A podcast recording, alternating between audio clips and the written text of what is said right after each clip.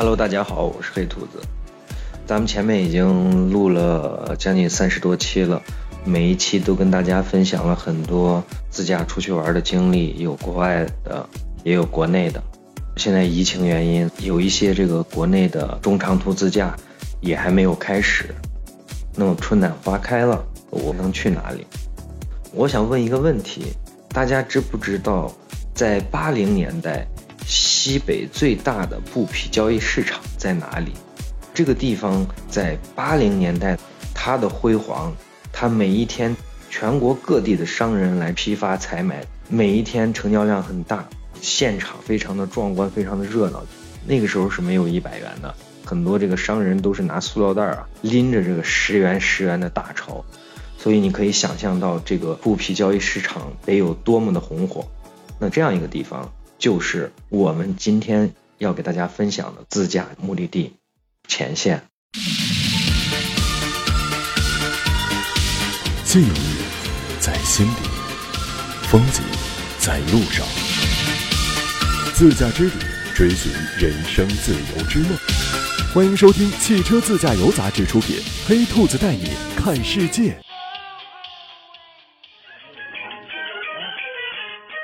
说到前线，先跟大家聊一聊，最能先想到的是它的乾陵。这是最有名的，所以它也是因此而出名。再下来呢是黔州四宝，也就是前线有四个非常有名的小吃，它是锅盔、豆腐脑，还有锅汤面以及茶酥。那这四个东西呢，其实有一个典故，都是跟武则天有关。那么现在呢，呃，黔州呢或者黔县又多了一宝，是第五宝。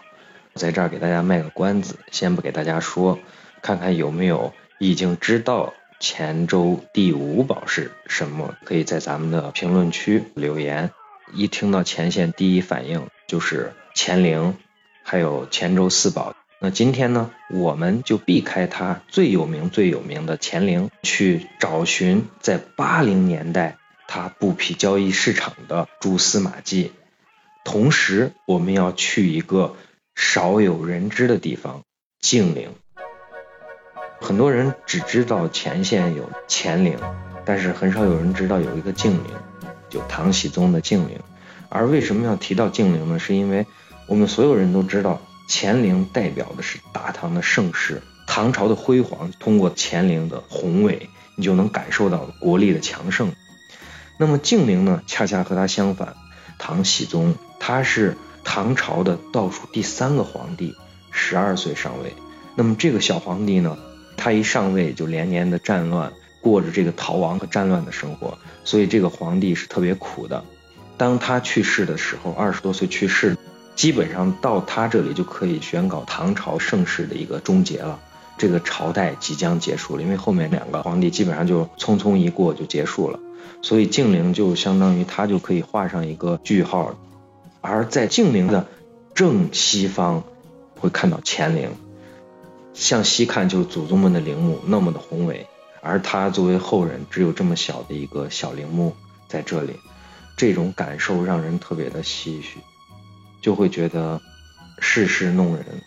你无法去想象你的后辈是什么样的，这种落差感让人感慨万千。那么也是基于这些点，我们就决定动身。去细细的感受一下大唐盛世最终结尾的静陵，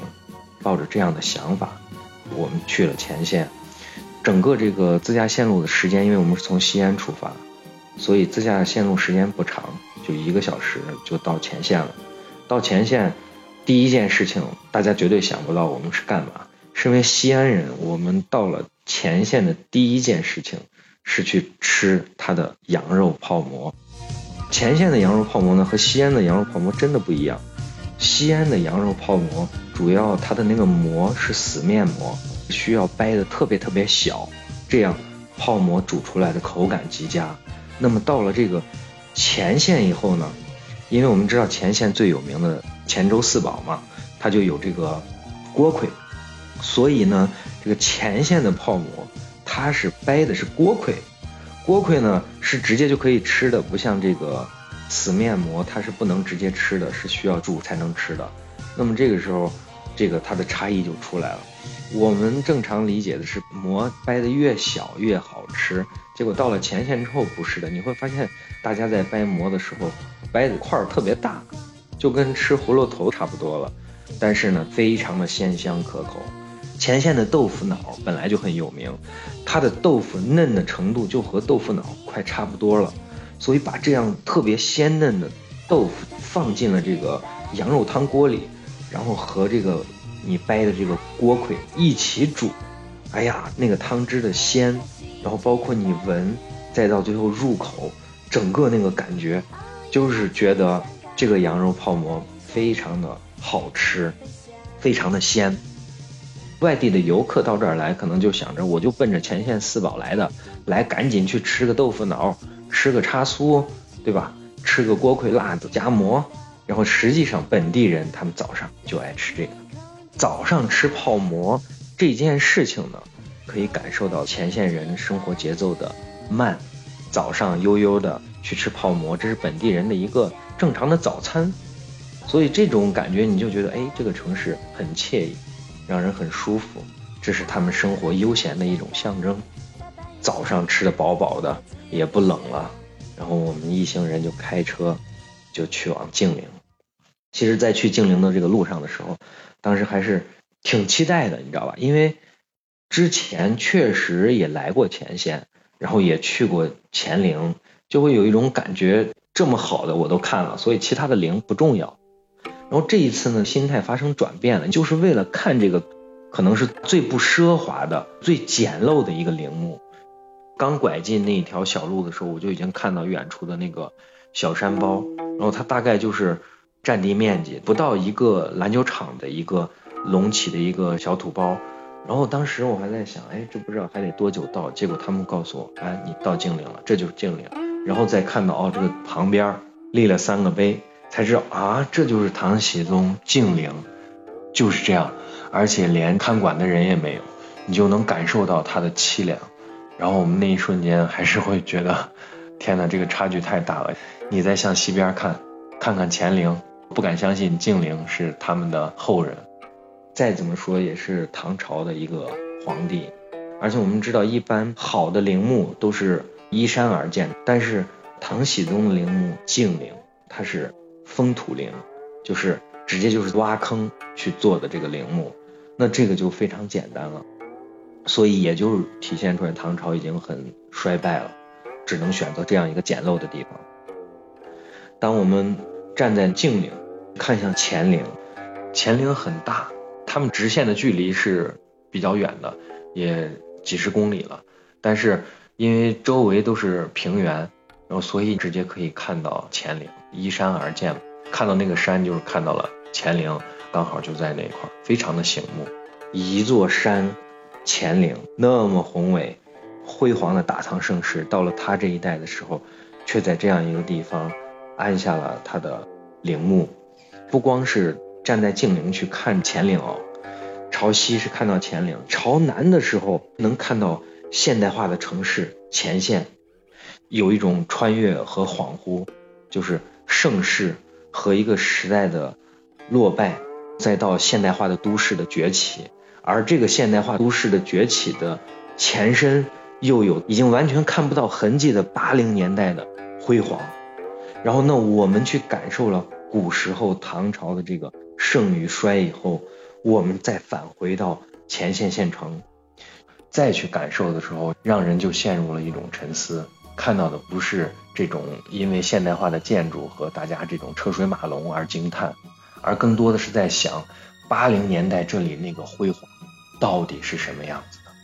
然后我们就找当地的人带着我们去找寻，还有没有老一辈的人。记得那段辉煌的岁月，还有什么样的遗留下来的建筑物也罢，或者一条街也罢，它还能属于西北最大的布匹交易市场。所以，我们就是用这样一个想法去找，最后终于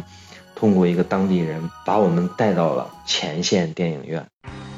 我们很开心的就去电影院，发现这个楼啊，它修的特别特别的结实。就几乎没有太多的这个破损，只是有一些风吹日晒雨淋导致的这个脏和老化。然后它唯一可能坏的地方就是它的房顶。电影院它整个这个建筑主要是以砖头和水泥为主，就是砌的砖和水泥构成的这个整体的建筑。它的门啊，我们去的时候，这个电影院的门，它到现在遗留下来的还是木头加玻璃，就是你可以理解为八十年代的时候咱们去的百货商场的那个大楼的那个门，就红色的门，然后一块大玻璃。门的拉的扶手是斜杠式的，超长，一下子代入感非常强，年代感就来了。这就是老东西，这就是那个年代该有的，原汁原味的，没有动过。这真的是质量真的好，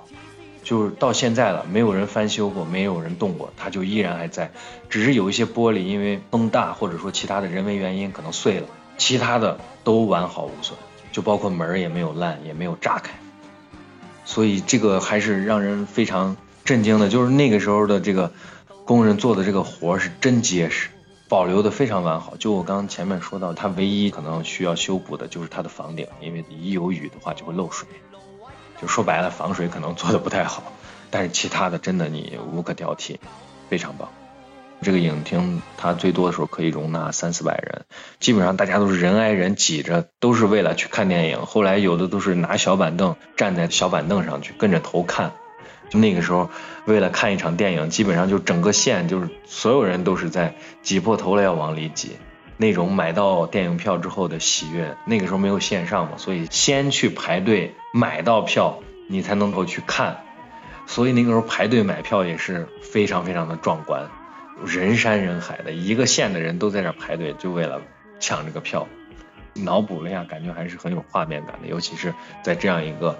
非常具有标志性的年代化的建筑上，就还是很有感觉的。然后我们进到他这个电影院的院子里的时候，电影的海报都还在上面，就是已经很破旧了，很明显这里已经没有人来了，就荒废状态。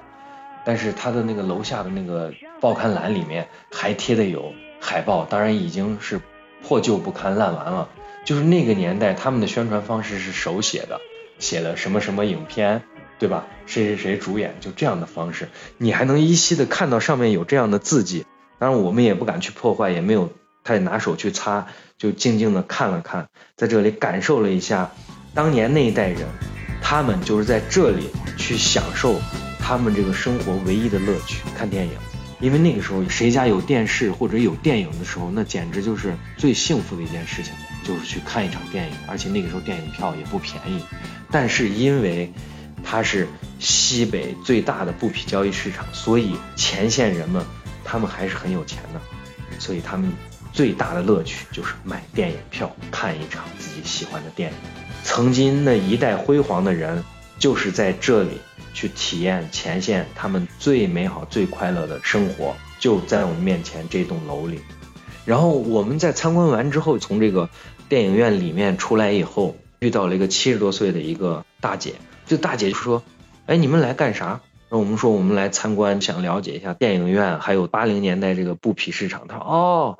他说这个电影院就是我们那个时候的，特别特别的火爆，都排不上队。”然后问他是干嘛，他说。我就这个电影院的剧团的，我们才知道原来这个电影院现在还在用，但是它不是在放电影了，而是在做剧团的一些排练演出。其实前线还有一个国家级的物质文化遗产选板腔，他们是选板腔的剧团，都是老一辈的非物质文化遗产的传承人，他们就在这里排练、彩排，定期还有演出。选板腔其实是前线的一个代表了，所以也是一代人的记忆。这个时候就无意间我们找到了那个年代大家茶余饭后开心的去看剧团的选板腔，所以我们真的是收获颇丰。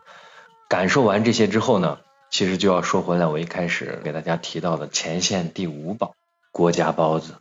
国家包子它非常非常的有名，是因为在刚才说到西北最大的布匹交易市场，这个八零年代前线的辉煌啊，其实，在讲这一段的时候，不可或缺的就要说他家的包子。老板已经五十多岁了，他的爷爷就已经七零年代就在卖包子，再到他父亲，再到他，他们这三代人都经历了这一段最辉煌的历史，可以说是一个百年老店了。所以他们也算是非物质文化遗产。那么这个包子呢，到乾县必吃的一个特色了。他家不光是包子做得好，其实乾州四宝就那四样豆腐脑、叉酥，包括锅盔以及面，他家都有，都非常的好吃。我去了，当时我记得吃了两笼，一笼是葱肉的，这个肉是真多，确实好吃，一定要蘸他家的料汁，非常的香。第二个吃的是他的菜的，他有酸菜的，有茄子的，还有粉条的，然后这个包子也是非常的好吃，所以大家根据自己的口味去选择，没毛病，一定要去一下。到了国家包子之后，老板特别特别的热情，人也特别的好。我们去电影院这些都是国老板带我们去的，所以他给我们又讲了讲他父辈、他爷爷辈他们的经历和故事，然后我们也是非常非常的动容，就觉得真的是一代人的记忆。其实说到后来，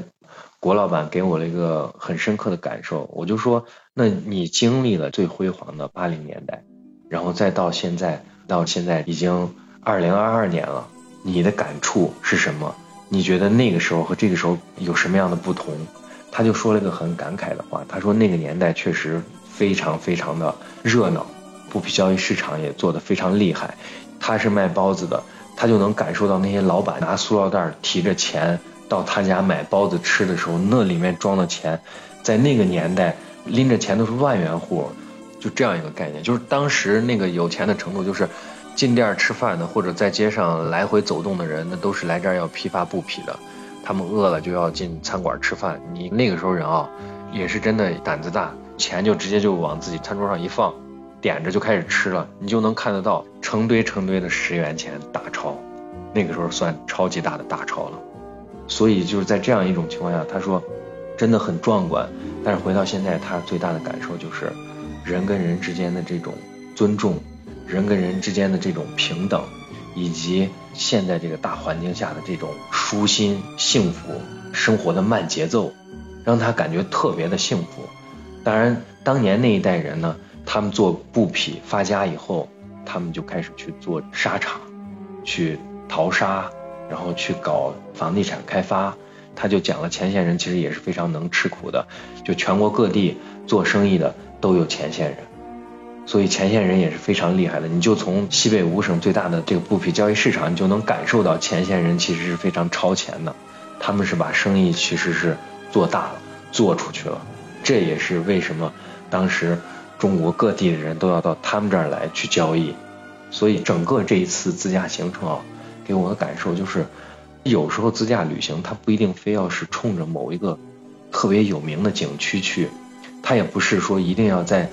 某一个游乐场要玩的有多嗨，有时候可能就是你发自内心的、很真诚的、很平静的去到一个你未去过的城市，去感受、去体验当地人的生活，吃一碗当地人才会去吃的泡馍，去感受一下当地人的生活节奏，再去一个很少有人知道的与历史相关的这样一个。景点儿，然后再了解一下这个城市它过往的兴衰和历史。其实这种感受反而让我觉得自驾游真好，因为我到这里了，开着车去感受这个城市，去走访这个城市，去体验这个城市，再去吃一点它的小吃，而不是去它的大酒楼里去点最奢华的餐，就是很地道，很地道。而这种感受。让我对旅游、对自驾游有了更新的认识。真的，你如果能在一个城市找到这样一个老人，然后给你讲述这个城市的故事，我觉得这才是最精彩的，这才是旅游最值当的地方。所以，自驾游好就好在这儿，不受时间的约束，不受距离的约束，想怎么样就怎么样去停留、去寻找。就开车能开到电影院的门前，其实你要是正常的用其他方式出游的话，是几乎不可能找到这样的地方。这样的旅游体验才是独特的。当你去用这种心态去自驾游的时候，我觉得你收获的远远不是一份简单的快乐或者简单的一次出游，它会让你获得更多的是内心的感悟，对生活美好的向往和感恩。He's the guy who's the talk of the town with the restless guy. Don't you bother